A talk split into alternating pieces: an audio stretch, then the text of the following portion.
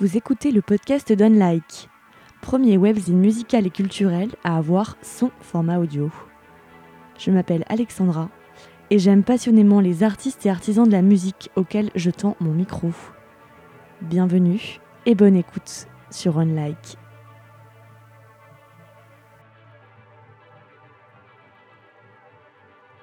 Cette semaine, je ne tends pas mon micro à un artiste, mais à un professionnel de la musique. Ce quatrième épisode prend la forme d'une conversation avec l'entrepreneur Paul Langeois. Paul est le co-directeur du festival normand Beauregard qui a fêté ses 10 ans en juillet dernier. Il est aussi directeur du BBC, le Big Band Café, la scène de musique actuelle qu'il dirige depuis près de 20 ans. Il est non seulement le directeur, mais aussi le programmateur de ces scènes, et celui à qui on doit l'exploit d'avoir fait venir Dépêche Mode en Normandie pour la dixième édition anniversaire du festival cet été. 10 ans, 10 éditions, une longévité qui est le marqueur d'un succès, le succès de son équipe et du tandem qu'il forme avec la co-directrice du festival Claire Le Saunier. Avec Beauregard, il a réussi à conquérir le cœur des familles, des mélomanes, des artistes, un succès d'estime et de réputation qui s'est construit au fil des ans. Avec Paul, on parle de son parcours, de son ambition de départ pour Beauregard et du bilan qu'il dresse après ces dix années d'existence du festival. On parle aussi de choses pratiques inhérentes à la création d'un festival, des difficultés aussi, de la négociation avec les artistes, sans oublier de parler de musique bien sûr. J'espère que vous prendrez autant de plaisir à écouter cet épisode que moi à l'enregistrer. Bonne écoute sur Unlike.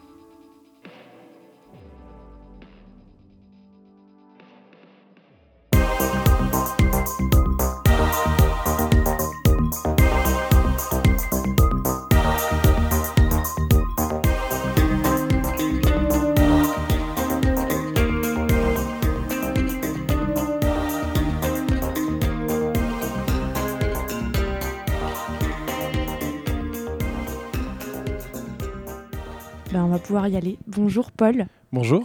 tu vas bien? Très bien, ouais. tu te remets de la, de la fin du festival, euh, de la dixième édition de Beauregard? Ouais, on s'en remet euh, tout doucement en fait. Plus, plus les temps, le temps passe, plus euh, tu te remets. tu as plus de, besoin de plus de temps pour t'en remettre. Ce qui est marrant, c'est que c'est ce que je disais avec des, des, collègues qui ont vécu avec moi les, les dix éditions, c'est que au bout du compte, on se sent quand même un petit peu vieillir et c'est pas trop le problème de la fatigue. La fatigue, ça, moi, je, peux me lever très tôt, avoir peu de, peu de temps de repos.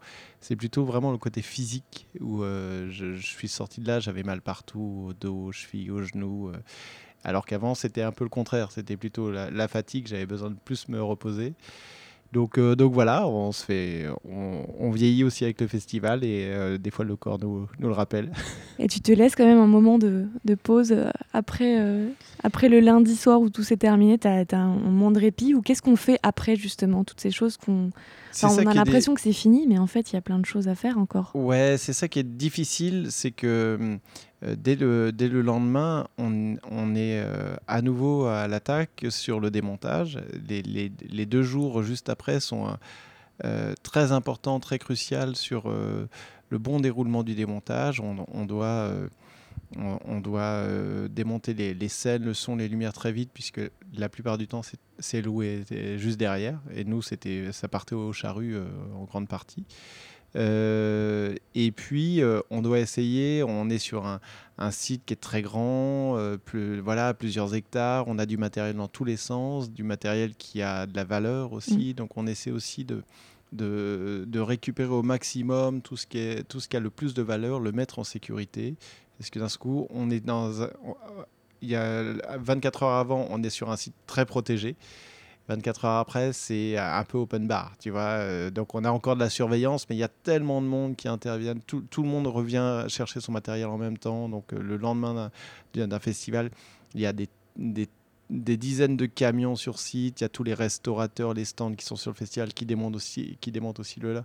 Donc il y a tellement de monde qu'on ne peut pas gérer et contrôler tout ce monde-là.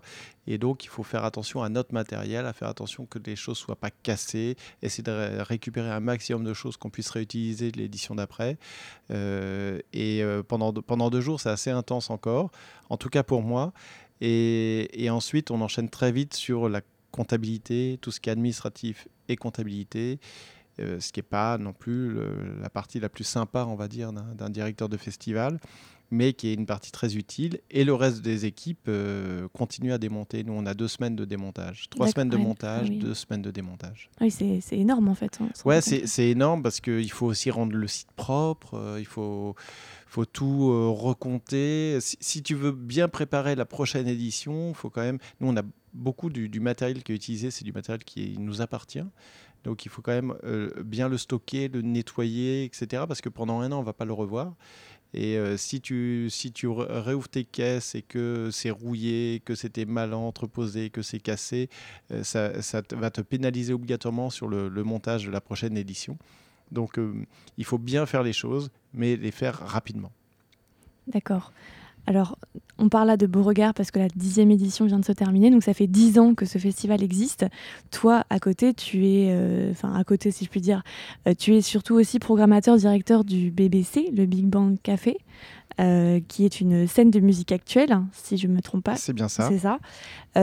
tu n'avais pas assez de travail, alors tu t'es dit, on va se lancer dans la création d'un festival, parce que tu es co-directeur, donc vous êtes, vous êtes deux à la tête du, festival, hein, oui, il y a, Claire avec toi. Comment, ça, comment a germé cette idée en toi euh, il y a dix ans? Enfin voilà, moi maintenant je reviens un petit peu euh, en arrière euh, et cette, activité que tu avais déjà importante de programmateur, de directeur du BBC. Ah, c'est c'est il y a, y a, un côté très perso là-dedans en fait, c'est que moi je suis je suis quelqu'un qui qui, qui peut me lasser assez vite des choses.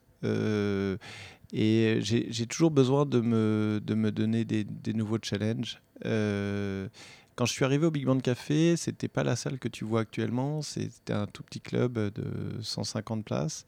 Euh, c'était en quelle année toi que tu es arrivé? Moi, je suis arrivé en 99. D'accord, parce que cette année, donc c'est 25 ans, il y a aussi l'année anniversaire du 25 ans. Il y avait les 25 ans cette année du BBC et la dixième de Beauregard, donc c'était une belle année pour nous. Et, euh, et donc, euh, quand je suis arrivé ici, j'avais euh, en charge de travailler pour l'agrandissement du lieu. Hein. Donc, on était sur une aglo qui avait plus de salle de musique actuelle. Il y avait le Big Band Café qui, était le, seul lieu où se produisaient des, groupes et, il avait vraiment le mérite d'exister. C'était un lieu un peu underground, on va dire, un tout petit club. Et, euh, et, ce défi d'en de, d'en faire une salle plus grande, etc., d'engager des travaux, de trouver des financements, tout ça, c'était un défi qui m'avait beaucoup plu. Et c'est pour ça que je suis devenu euh, directeur du Big Band Café en 99. Et ça a mis quand même du temps, puisque le BBC, euh, dans sa formule actuelle, c'est-à-dire de 600 places, est sorti de terre en 2004. Et, et donc, quand tu programmes un club de 150 pendant 5 ans, et qu'après on te propose de programmer dans un plus grand club de 600, c'est déjà différent comme travail. Tu, tu travailles plus de la même manière, tu ne t'attaques plus forcément aux mêmes, aux mêmes artistes, etc. Donc ça, ça m'a vraiment plu. Et, euh, et, donc 2005, 2006, 2007, j'étais très heureux de, de, de, poursuivre la programmation dans la nouvelle configuration du BBC. Et puis, euh, et puis euh, voilà, euh, trois, 3-4 ans après, tu, te dis, euh, bon, est-ce que je vais encore faire ça longtemps? Qu'est-ce que je pourrais faire de plus? Et, c'est vrai que l'idée d'un festival, quand on est directeur d'une salle de concert, je pense que beaucoup de directeurs ont ça en tête, même un festival dans leur salle, mais l'idée d'un événement qui, rassemble un peu plus largement à un moment donné dans l'année, etc. Et donc voilà, je me un matin, tu te lèves, tu as cette idée qui te trotte dans la tête depuis des années, et puis tu te dis, euh, bon, bah, il va falloir que je prenne cette idée-là et que je, que, je, que je la travaille. Et ça s'est fait très très vite. Je me suis entouré de, de deux autres personnes, euh, donc Claire, qui est co-directrice et qui est, qui est avant tout un, très euh, bon et grand régisseur général. C'est ce qu'elle ce qu'elle aime faire. Et puis euh, une autre personne, euh, Patrick Simon, qui euh, avait, qui est plus du secteur privé et qui, avait sa, sa, boîte de communication. Et je pense que c'était les trois piliers indispensables pour monter un événement rapidement, sans oublier grand-chose, c'est-à-dire la communication, la régie technique qui est indispensable, et l'autre partie, la programmation. Je pense que quand on a ces trois piliers-là, on peut, et ça peut se décliner sur plein d'autres événements, mais on, peut y arriver. Donc on s'est, euh, focalisé pendant plusieurs mois là-dessus. Et en, septembre 2008, on a, on, a eu cette idée-là. On l'a développée, on l'a proposée à la mairie. On s'est un peu battu pour que tout, tout ça puisse se, se, mettre en place. Et on est quand même parti avec un budget euh, qui était de l'ordre de 900 000 euros, euh, zéro euro de subvention et la mise à disposition de la ville d'Hérouville qui nous a mis à disposition le site de le château, Et donc c'était un pari euh, hyper euh, audacieux, hyper risqué. Euh, quand on, avec un peu de recul maintenant, on se dit, il fallait oser. Mais quelque part, pas non plus, pas un pari débile. C'est-à-dire que on, on était, en tout cas moi, j'étais persuadé qu'il y avait un véritable manque sur l'agglomération cannaise d'un événement de ce type-là en été qui s'adresse à, la population de l'agglomération euh, et, euh, et, qui soit en extérieur, etc. On a des très beaux événements. Euh, par ici, on a le Festival des Boréales, on a le Festival Nordic Impact. Ouais, qui sont en octobre et qui puis sont, qui sont plutôt des événements indoor sur l'automne-hiver. Mais un événement comme ça, il euh, n'y en avait pas sur l'agglomération. Et donc on a regardé aussi pour pas faire de concurrence aux autres événements. Il y avait d'autres festivals et on s'est positionné sur le premier week-end de juillet. Qu'on trouvait ça, on trouvait ça plutôt pertinent. Début des vacances scolaires. Les gens sont pas encore partis en vacances. Euh, souvent ils partent le week-end d'après. C'est les résultats du bac. C'est plein de choses comme ça. Et on s'est dit, ce, ce week-end-là, en tout cas par chez nous, il n'est pas pris. Euh, et, on pense qu'il est parfait. Ouais, la date, c'est quand même des choses, c'est quand même un élément important. Très importante, ouais. Et, première édition, on arrive à faire deux fois 10 000 personnes. Donc le festival était sur deux jours. Et on fait donc 20 000 personnes. Et c'est une, très grande surprise, une très belle surprise. On se dit, effectivement, euh, il y avait un manque et les gens ont tout de suite répondu présent. Euh, et puis après, le, voilà, le festival, c'est. Une fois que vous avez fait vos preuves, après, c'est aussi plus simple même, de. Même si on a été en déficit, euh, parce que un festival, c'est tellement de. Tellement de, contraintes financières, tellement de choses qui peuvent changer à la dernière minute, surtout sur une première édition. On ne maîtrise pas encore totalement le site. Euh, euh, on, peut s'apercevoir à la dernière minute qu'il faut euh, aller éclairer les routes pour que le public arrive, alors qu'au départ, on ne l'avait pas prévu, mais on nous oblige à le faire. Donc voilà, c'est 20, 20 000 euros de plus sur des mâts d'éclairage. Donc on a on a un peu explosé le budget et on a eu un déficit, un petit déficit. Mais l'événement s'était tellement bien déroulé. Il a fait super beau. Euh, les, retombées du public, euh, des collectivités, etc., étaient très bonnes, que euh, on a eu une, petite subvention pour nous aider à combler ce déficit, une partie du déficit sur, juste après, en septembre. Et on est reparti de plus belle en 2010 avec 34 000 festivals. On avait quasi doublé en une année. Quand tu as imaginé justement la création de ce festival dans ta tête, j'imagine que tu imaginais des choses. Est-ce que euh, ce que vous avez réussi à faire correspond à ce dont tu ce, que tu avais imaginé euh, faire de Beauregard en fait? Bah ouais, en fait, c'est ça qui est merveilleux avec Beauregard, c'est que on a réussi à obtenir et réaliser le, le, festival qu'on avait en tête en fait. C'est ça qui est chouette parce que on euh, on avait vraiment envie de travailler sur un événement qui soit assez confort. C'était on voulait créer un événement dans lequel nous-mêmes, euh, on aurait aimé être festivalier. Euh, il y a dix ans, j'avais largement déjà dépassé la trentaine.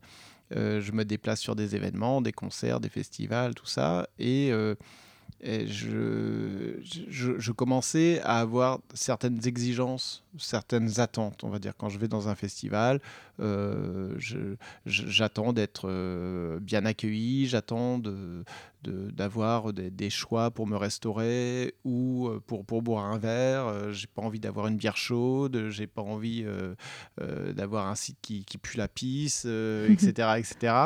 Et, et, on, a, on a travaillé sur cette, cette ce, ce principe-là, se dire si on fait un festival, il faut qu'on fasse un festival dans lequel nous, on aimerait être festivalier. Et donc, on a, on a déjà, dès la première édition, mis un maximum de, de, de confort pour, pour le public.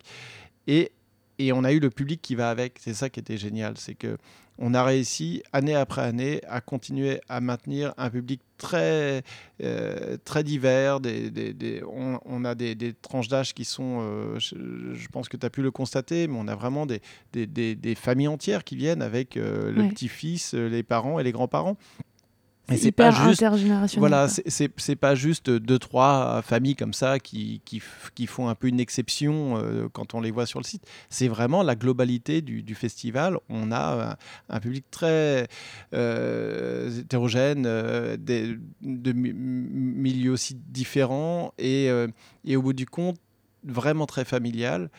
Et c'est ce qui donne aussi. Euh, on, vient y faire la fête à Beauregard, mais il y a une sorte de respect, il y a un respect du site aussi, le fait d'être dans un, dans un lieu qui, euh, qui est un parc d'un château avec justement son château, ses arbres centenaires, etc., on, voit que les gens respectent le site sur lequel ils, arrivent. Et, euh, donc, euh, euh, la partie développement durable, éco-responsabilité, respect du, public, de son voisin, etc., on l'a eu dès la première année. Et encore maintenant, cette année où on fait 108 000 festivaliers, euh, Votre record. Notre record. On, a encore cette ambiance-là, on a encore ce respect-là, et, euh, c'est fabuleux. On, a des, endroits dans le festival où on met euh, des petites plantes sur les tables ou, ou juste des cendriers sur les tables. Et d'habitude, dans n'importe quel autre endroit, tu te les fais chourer, ou c'est par terre, ou tu te retrouves avec le mégot dans, dans la, petite plante, mm. dans le pot. Et, et nous, rien tu, quatre jours de festival, tu retrouves ta même petite pâquerette que tu avais mis sur la table, euh, qui, est, là, euh, qu'on a arrosé les matins, et puis voilà, c'est pas, il n'y a pas de dégradation, il y a pas, et, ça c'est juste, c'est juste fabuleux, et c'est pour ça qu'on continue à maintenir ce public-là. Parce que les gens aiment John. les gens aiment John. C'est marrant parce que vous avez trouvé ce, aussi, euh, ce, ce, je crois que c'est la deuxième édition qui est apparue, John Beauregard.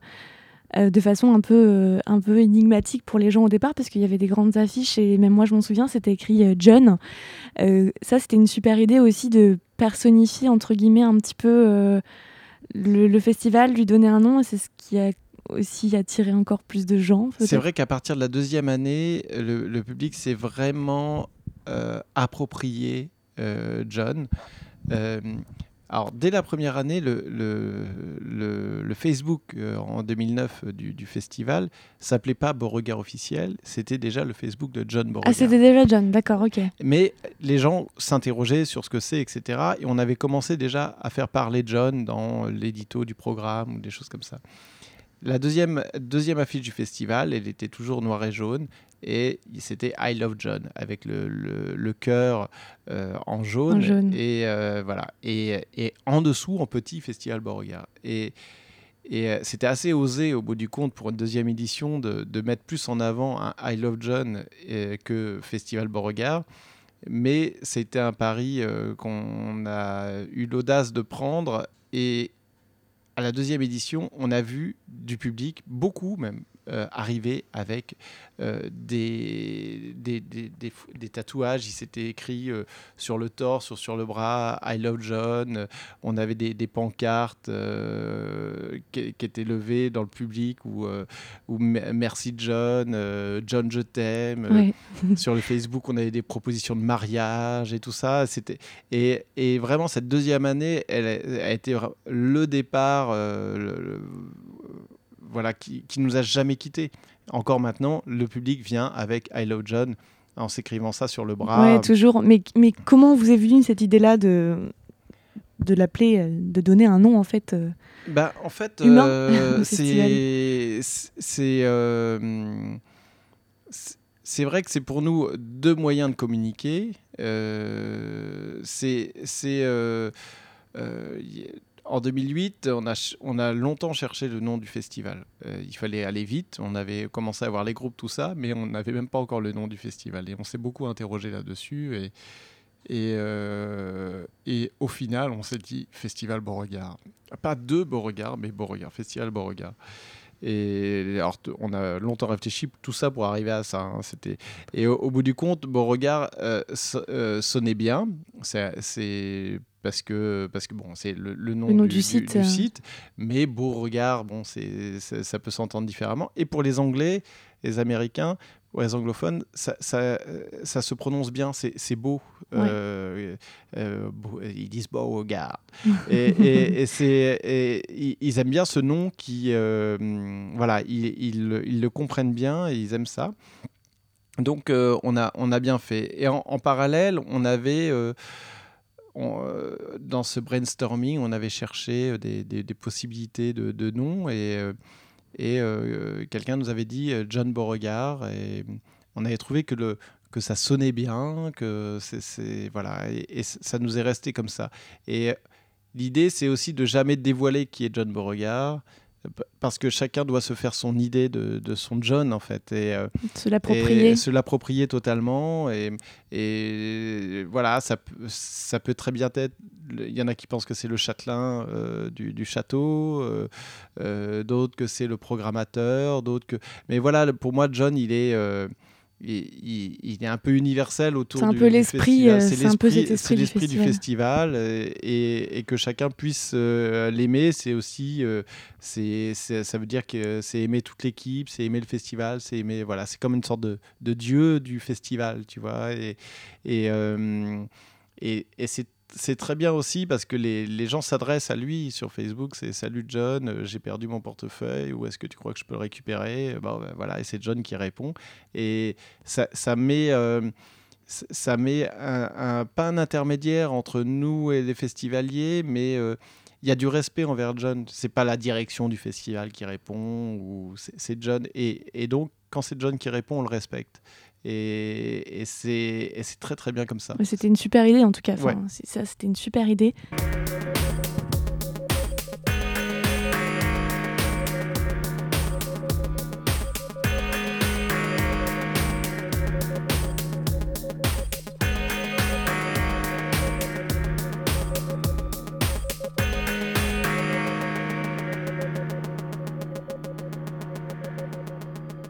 Toi, tu, comment tu es arrivé à la programmation et dans le milieu musical en fait euh, Toi, personnellement, ton parcours euh, professionnel, comment ça t'a mené? Enfin, J'imagine que tu es passionné à, la base euh, par la musique, sans doute. Oui, bien sûr. Euh, bah moi, je, j'ai trouvé cette vocation très tôt, euh, puisque j'avais pas encore 18 ans, que j'ai organisé le premier concert. J'avais un groupe de musique euh, qui n'a jamais rien sorti et fait que, que quelques concerts, mais c'est moi qui ai essayé de, trouver les dates de, mon groupe, tout ça. Et, euh, et, très vite, j'ai eu euh, l'envie d'organiser des concerts et très vite, je les ai organisés. À, 17 ans, j'ai organisé mes premiers concerts. Mais tout seul enfin, tu, Tout seul, ouais, avec un peu euh, la bande de musiciens qui m'accompagnait. Et, voilà, mais c'était vraiment moi qui, qui, qui, qui, gérais ça. Et déjà à l'époque, euh, et très vite, euh, Claire, est, euh, qui est la co-directrice du festival, est, intervenue aussi. On a, on a monté une, une association qui s'appelait Back and Rock et on a commencé à faire des concerts un peu plus on va dire officiel, puisqu'il y avait une vraie association avec une licence d'entrepreneur de spectacle. Et on, a bien sûr programmé aussi beaucoup au Big Band Café déjà à l'époque, euh, avant que j'en sois le directeur, euh, à la MJC d'Hérouville. Et puis, euh, et puis c'est une association qui s'est très vite développée. On a développé plein de plein de services euh, pour d'autres euh, autour du spectacle, soit euh, l'affichage, distribution de tracts, le catering, la régie déjà à l'époque, et on travaillait au Zénith pour d'autres prestataires, tout ça, et on continuait à organiser plein de, plein de concerts, jusqu'à qu'on commence à organiser également des concerts aux Zénith de Caen, aux Zénith de Rouen. Voilà, ça c'est une association qui a, a, vécu pas mal de temps, qui a fait pas mal de choses. Euh, et euh, quand je suis euh, arrivé à la tête du, du BBC, l'association, c'est au fur et à mesure, on a commencé à stopper l'activité. En fait, c'était une suite un peu logique de tout ton parcours. En fait, tu es entrepreneur dans la musique depuis, depuis toujours, en fait. Parce que, en fait, depuis, ouais, depuis toujours, moi, j'ai pas fait de, j'ai pas fait de grandes études. juste après la terminale, je me suis, j'ai fait mon objection de conscience. À l'époque, il y avait encore le service militaire, donc tu pouvais faire soit un an de service militaire, soit deux ans d'objection de conscience. Et, donc, euh, je travaillais au Centre régional de documentation pédagogique, CRDP, euh, euh, sur la fac. Mais au moins, pendant deux ans, ça m'a permis de, développer l'association en parallèle. Et, donc, ça m'a ouais, jamais, jamais quitté. jusqu'à bah, prendre la direction du BBC, qui était vraiment le, le plus beau poste que, que, je, que je puisse avoir et jusqu'à après développer le Festival Beauregard. Donc, euh, ça, euh, effectivement, depuis l'âge de 17 ans, euh, je suis dans l'événementiel. Et puis, tu as ton énorme culture musicale qui doit te suivre aussi et te permettre de programmer. Ah, je dirais pas énorme culture musicale, mais en tout cas, oui, bah, j'ai pas fait le, calcul du, du, nombre de concerts que j'ai pu organiser depuis, depuis que je fais ce métier-là, mais ça doit, être, ça doit être juste impressionnant, ne serait-ce que le BBC. Euh, ça fait euh, depuis 99 que je, le tiens, donc euh, quasi, quasi 20 ans, où je fais entre 60 et 80 dates par an. Donc si tu additionnes après tout le reste, j'ai vu passer quelques groupes. Ouais, puis en plus, à chaque fois, tu es programme sur des scènes de plus en plus grandes. puisque... Mais c'est ça aussi qui était intéressant, c'est de rattacher quand même euh, le fait d'être directeur du BBC et directeur du festival, ça, ça a donné aussi euh, du poids euh, non négligeable à la salle. parce que le, quand tu as, un festival, c'est quand même une, sorte de, belle locomotive que tu, que, que, tu as. Et c'est ce qui a permis aussi au Big Man Café d'avoir de, toujours beaucoup de visibilité, beaucoup de respect des, des agents, des tourneurs, des groupes. Et les groupes aiment beaucoup, passer dans cette salle-là qui a, qui, a qui a, quand même une âme, même si là, en ce moment, c'est plutôt un chantier qu'une âme qu'elle a. mais, euh, mais voilà, c'est vrai que quand on regarde la programmation du BBC, euh, on, a quand même certains groupes qui ne font plus de salles de 600, mais qui viennent quand même jouer au BBC. Oui, c'est vrai que quand on regarde la programmation, on se dit waouh, c'est chaque fois c'est euh, génial. Enfin, moi, je vois ça, j'envie. Bah ouais, ouais, mais on a, on a, on a quand même cette, euh, cette chance-là d'avoir euh, cette, euh, cette renommée-là, que c'est une équipe qui est, qui est là depuis longtemps aussi à mes côtés. et donc, qui, qui, pareil, ils connaissent, ils connaissent tous les techniciens, etc. C'est il y, a certains artistes qu'on reçoit, euh, tu as plutôt l'impression de recevoir euh, tes cousins à manger et à, faire la fête plutôt qu'un euh, un groupe de musique que tu accueilles. Tu vois, il y a, y a, vraiment ce côté très familial maintenant au BBC. Déjà, c'est une, très vieille salle, 25 hein, ans, il n'y en a pas beaucoup de salles en mmh. France qui ont 25 ans. Et, et, et et donc euh, voilà, c'est un lieu bien connu, bien identifié. Et le Festival Beauregard a continué à permettre à cette salle-là d'avoir un vrai focus parce qu'à côté de nous, on a quand même euh, un cargo, on a le 106 à Rouen, on a le Tetris au Havre, euh, la Luciole à Alençon. Il y a quand même un, y a un bel écosystème dans lequel ça intègre bien. Nous, en 2004, quand on a fait l'agrandissement du BBC, on était, on va dire, la la plus belle des salles parce que le Sensi n'existait pas, euh, la Luciole était encore dans sa formule club et tout ça. Et maintenant, on est un peu dépassé en termes de, capacité d'accueil, euh, tout, mais on reste quand même très, très fort en termes de programmation parce que justement, je pense que le festival apporte ce, et, toute l'ancienneté du BBC euh, voilà, apporte cette assise qu'a la salle et que j'espère gardera longtemps quand j'étais au festival, donc il y avait la conférence de presse et je parlais beaucoup de la programmation. C'est une question qui revient beaucoup sur trouver les équilibres, etc. pour euh, aussi attirer un public très euh, intergénérationnel. Euh, alors, on va parler de ton travail de programmateur, comment tu fais? Moi, j'entends quelque chose souvent dans le festival et, personnellement, j'ai des amis qui me le disent aussi. Des fois, ça m'agace. C'est ah, mais ça, c'est pas une musique de festival. Et ça, ça m'énerve, mais j'ai jamais trop rien à leur répondre. Comment tu fais justement pour euh, programmer, euh, donc là pour le festival en l'occurrence, comment tu fais pour voilà, trouver des équilibres et pour que les gens ne soient pas trop euh, dans cette ah ça c'est pas une musique de festival quoi. Je ne sais d'ailleurs je ne sais pas ce qu'ils attendent vraiment en disant ça, Bah, D'ailleurs, je ne sais pas ce que ça veut dire, musique Mais de moi non plus. festival, puisque tu peux avoir des, des festivals de musique classique, de jazz, de, de blues, enfin, il y a, y a de tout. Et moi, Beauregard, l'idée, c'est que je ne me mette pas de, je me mette pas de, de barrière. Je, euh, je, je peux aussi bien, euh, une année, euh, surprendre en, en programmant un truc hy- hyper violent comme Danger Escape Plane, qui est, qui est de- dans du, du, du métal punk très, très sans concession, on va dire, jusqu'à du Agnès Obel qui va être Mm. avec son piano. voilà. Et, et, et, je- justement, festival, pour moi, dans, dans festival, il y a justement cette diversité que tu peux te permettre. Euh, effectivement, tu pourrais pas mettre euh, euh, Agnès Sobel en première partie euh, de, euh, de, de ou je sais quoi. Dans une salle, ça n'a aucun sens. Par contre, en festival, tu peux te permettre ce genre de choses. Et c'est ce qui te permet aussi de d'avoir euh, un large public, d'ouv- d'ouvrir ton public.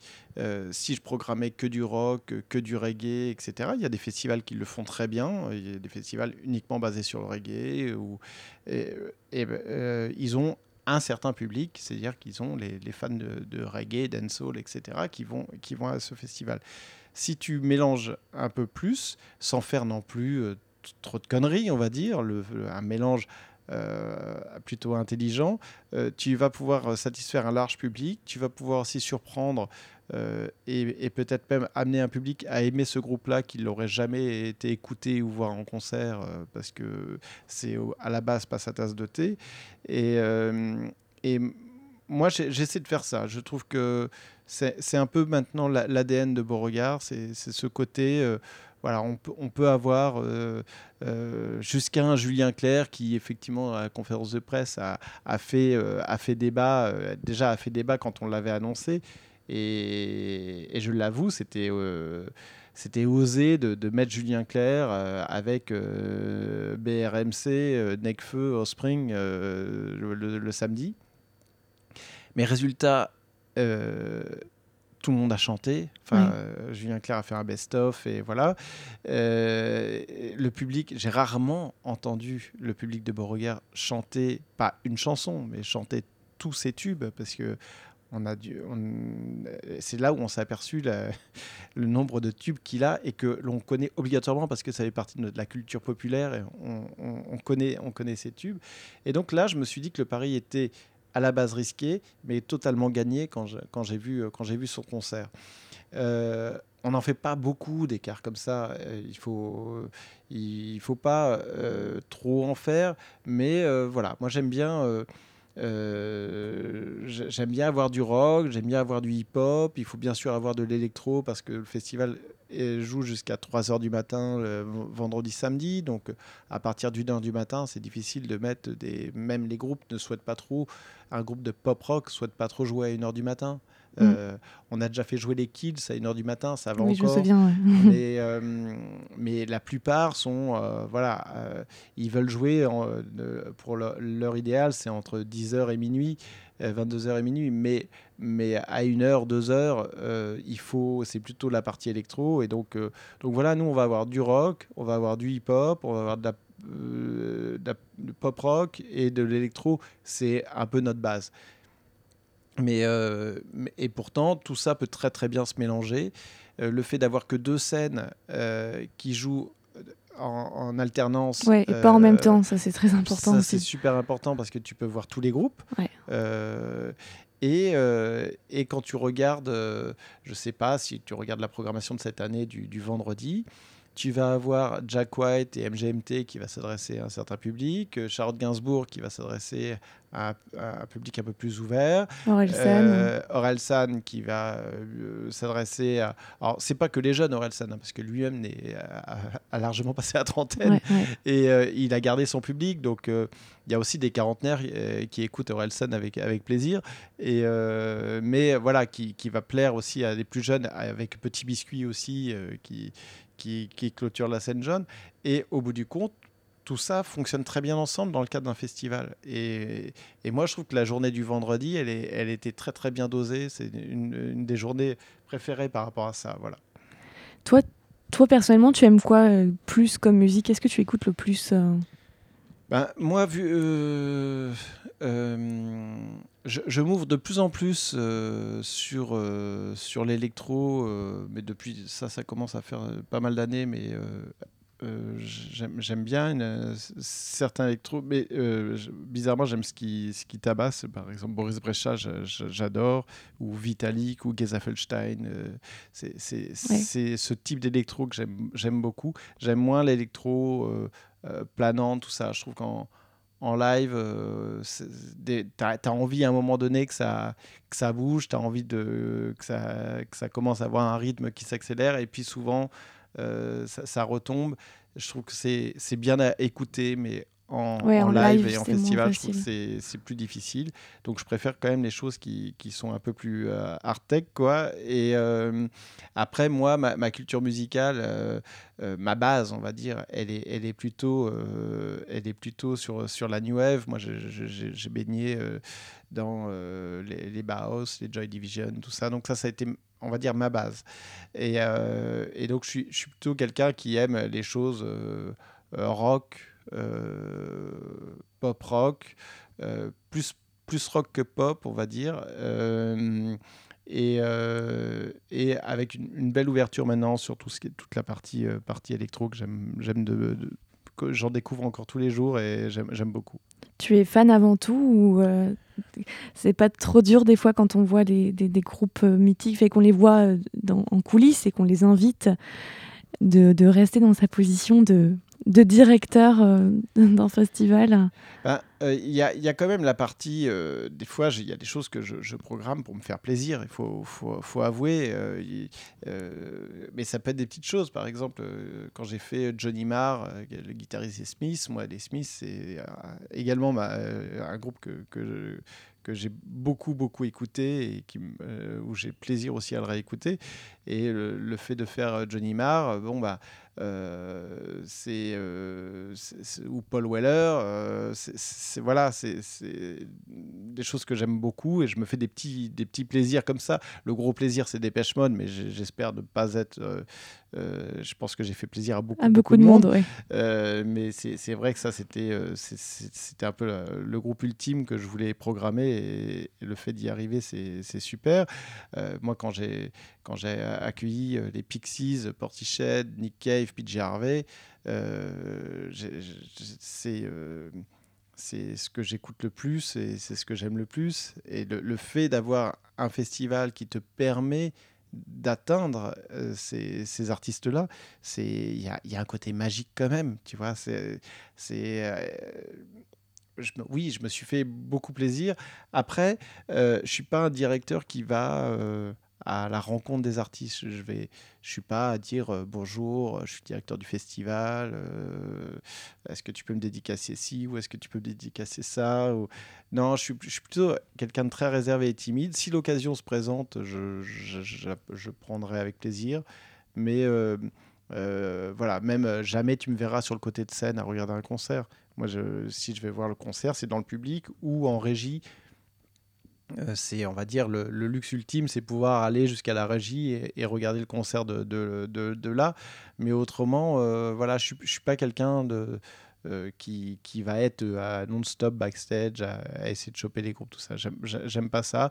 par contre, j'apprécie énormément quand les artistes nous renvoient un mail en disant euh, qu'ils ont passé un, fabuleux moment, qu'ils ils ont adoré euh, euh, le catering, la, bouffe qu'on leur a proposée. Ils le disent souvent d'ailleurs, même sur scène. Hein, sur scène, c'est super important parce que quand tu, quand tu manges bien, déjà, ça te met de bonne humeur la plupart du temps. Donc, il y, a tellement d'endroits où euh, c'est pas top euh, que quand tu peux leur proposer quelque chose de, qualitatif avec un large choix pour également on a vraiment des, choses aussi totalement destinées aux régimes spéciaux tout ça donc ça ils apprécient énormément et, euh, et euh, les petites attentions qu'on peut euh, avoir dans, les loges ou leur proposer l'après-midi une, balade en bateau sur le canal de Caen qui est juste à côté de Beauregard avec une, visite du Pegasus Bridge, donc le, pont de Bénouville. quand tu as des Américains et des Anglais qui connaissent un peu l'histoire de la Seconde Guerre mondiale, bon, ben, le Pegasus Bridge, c'est quand même un, un, endroit stratégique de, de, la Seconde Guerre mondiale, du débarquement. Et, et leur proposer d'aller en bateau euh, voir le, pont, euh, d'avoir une visite euh, privée avec un, guide qui leur est dédié pour leur présenter ça et qui revient en bateau. C'est génial. si tu regardes les stories qu'a fait Maclemore, par exemple, il a adoré, il a adoré être dans la loge du château, il a adoré faire un tour en bateau, il a, il a fait plein de stories comme ça, il n'en fait pas tout le temps autant sur, sur des festivals, et on voit qu'il a énormément apprécié Beauregard, mais c'est aussi comme ça qu'on fait la réputation du, lieu, c'est aussi comme ça qu'on a après plus de facilité à programmer. J'ai lu un article là, un, dernièrement, où tu parlais d'une anecdote par édition. Euh, d'ailleurs, c'est très, très, sympa. Euh, ce serait quoi l'anecdote de celle-ci, de la dixième? Euh... Alors, c'est c'est peut-être encore trop frais. Hein. Ouais, c'est un peu frais. non, et, alors, moi, moi, il y a, il y a bien sûr, on va dire qu'il y en a deux. Il y a un côté côté artiste parce que j'ai pris un, malin plaisir à, être non loin de l'entrée du château euh, à chaque arrivée des membres de Dépêche Mode parce que juste le plaisir de les voir passer devant moi, c'était c'était comme un cadeau. Donc, étant donné qu'ils sont euh, venus chacun séparément, euh, voilà, j'étais euh, deux minutes avant, je savais que la voiture arrivait, je me suis mis sur le banc à l'entrée du château et j'étais juste sur le banc et je les voyais passer. j'ai vu Dave Gahan, Martin Gord ou Fletcher passer à à peu près une demi-heure d'intervalle chacun.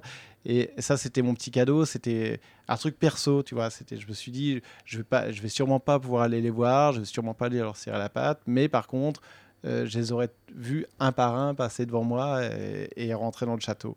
Et, donc, euh, donc ça, c'était mon petit plaisir. Et puis, j'avais un, énorme défi cette année, mais plus le festival approchait, plus euh, je, tremblais j'avais peur de ne pas y réussir. En tout cas, c'était l'entrée du public. C'était un, des gros points noirs de, l'édition 2017. Et, euh, et, le pari était de, faire entrer les gens euh, avec un minimum d'attente. Euh, pour ça, je m'étais beaucoup investi, j'avais beaucoup travaillé sur, cet axe-là. Donc, j'avais dit que j'étais à l'entrée du festival du début jusqu'à voilà, qu'on ait fait rentrer au moins des 15-18 000 personnes pour être sûr que, ça, que ça fonctionne bien. Donc c'était mon défi. Il y avait la, la France qui jouait euh, son quart de finale et je me suis dit on va se faire déborder juste après le match et ça va, être, ça va être vraiment difficile à absorber parce qu'on savait que à 18h tout le monde allait reprendre les bus et venir sur Beauregard et qu'on attendait beaucoup beaucoup de monde à ce moment-là. Donc j'avais beaucoup, beaucoup de pression là-dessus. Et, euh, et, quand j'ai vu que le système euh, marchait parfaitement, que y avait, les gens rentraient en 5 minutes, 10 minutes max, euh, et que. Et voilà, ça a été, ça a été un, vrai, un vrai plaisir, une vraie fierté. Et je suis content parce que c'est un des points qui ressort le plus quand, sur les réseaux sociaux quand on a les merci, tout ça, euh, c'est euh, voilà qu'ils ont passé un, super festival et merci, merci pour les entrées. Quoi. Et c'est vrai que quelqu'un qui arrive et qui avait l'habitude d'attendre euh, une demi-heure, une heure, une heure et demie avant de rentrer et qui cette fois se dit j'espère que on avait tellement communiqué, j'avais tellement mis en avant qu'on avait trouvé des solutions que se louper ça aurait été difficile à encaisser.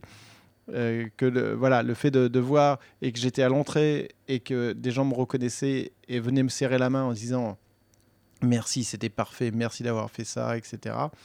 Et eh ben, tu te dis, ouais, on a passé du temps, on a travaillé, mais, euh, mais pas pour rien, et ça a super bien marché, et tout le monde est heureux, et c'est le point qui ressort le plus cette année, c'est les merci pour le, avoir solutionné les entrées.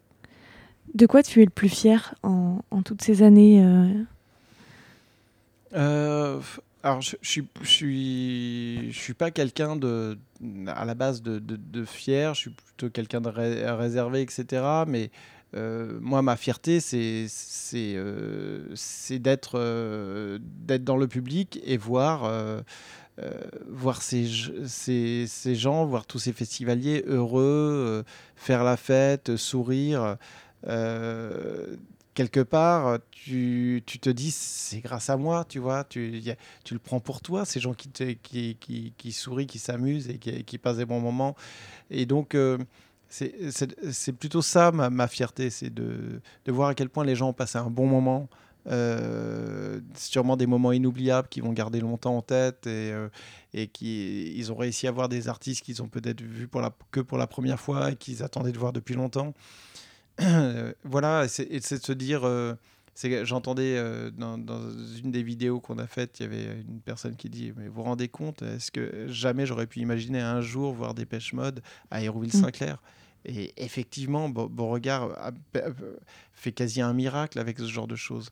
Euh, pouvoir avoir tous ces groupes qu'on a eu depuis dix ans à Hérouville, c'est voilà, la plupart c'était des groupes qui on n'aurait on jamais pu les faire jouer autrement. On a beau avoir un Big Band Café, un Cargo, un Zénith, donc des belles infrastructures pour, pour accueillir des groupes.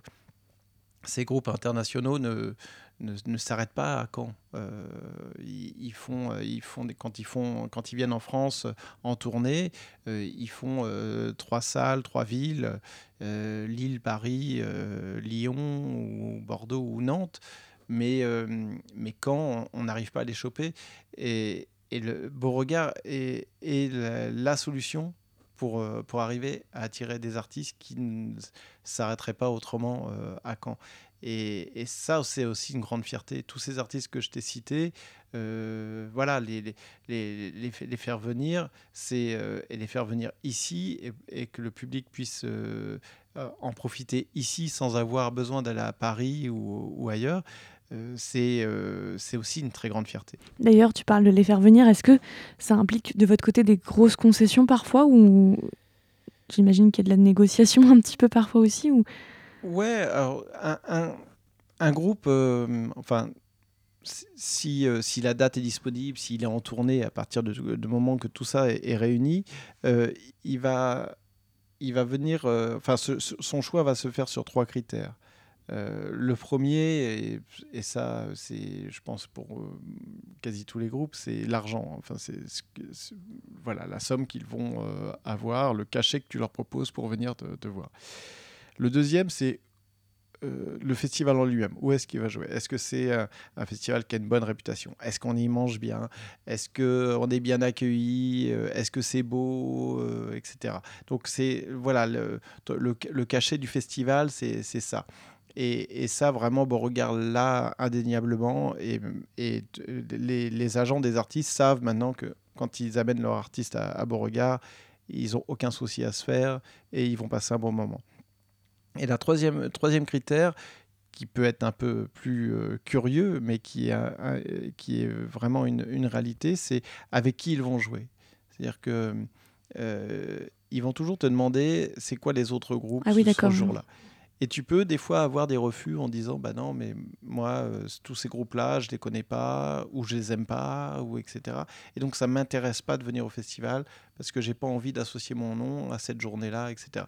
Ou des fois ils vont dire bah le samedi ça me correspond pas par contre le dimanche ça me correspond et si tu me fais une offre le dimanche je, vais je vais peut-être venir. Donc il y, a quand même ce côté euh, euh, voilà de, de la programmation et, euh, et je ne sais pas si tu fais euh, euh, des, des, artistes un peu indés comme un Nick Cave ou une Pete Harvey et que tu dis que tu, tu as, je sais pas, tu cites que des Français par exemple obligatoirement ils, ne vont pas connaître et mm. ils vont se dire mais puis Gervais n'a rien à faire dans cette programmation-là parce qu'il n'y a aucun artiste qu'elle connaît, il n'y a aucun artiste qui lui ressemble, il y a aucun. Et donc, ils vont, ils vont même si tu as l'argent, même si tu as la renommée euh, de ton festival, si la programmation ne correspond pas trop à ce qu'ils veulent, tu peux avoir un refus. Et donc, euh, nous, voilà, c'est ce travail de, programmation, c'est de dire. Euh, bah, avoir la capacité à apporter financièrement ce que l'artiste attend. La renommée du, festival, on l'a. Et après, c'est ce, côté-là, essayer d'avoir une programmation qui, qui va quand même correspondre aux attentes des artistes. Alors une ultime question pour finir, juste euh, toi, qu'as-tu appris sur toi, peut-être euh, de plus surprenant ou même, voilà, on évolue tous, mais qu'est-ce que tu as appris sur toi en, toutes ces années, particulièrement avec euh, le challenge d'un festival à créer, à lancer et puis à pérenniser? Waouh, c'est pas une question facile. non. ce que j'ai appris sur moi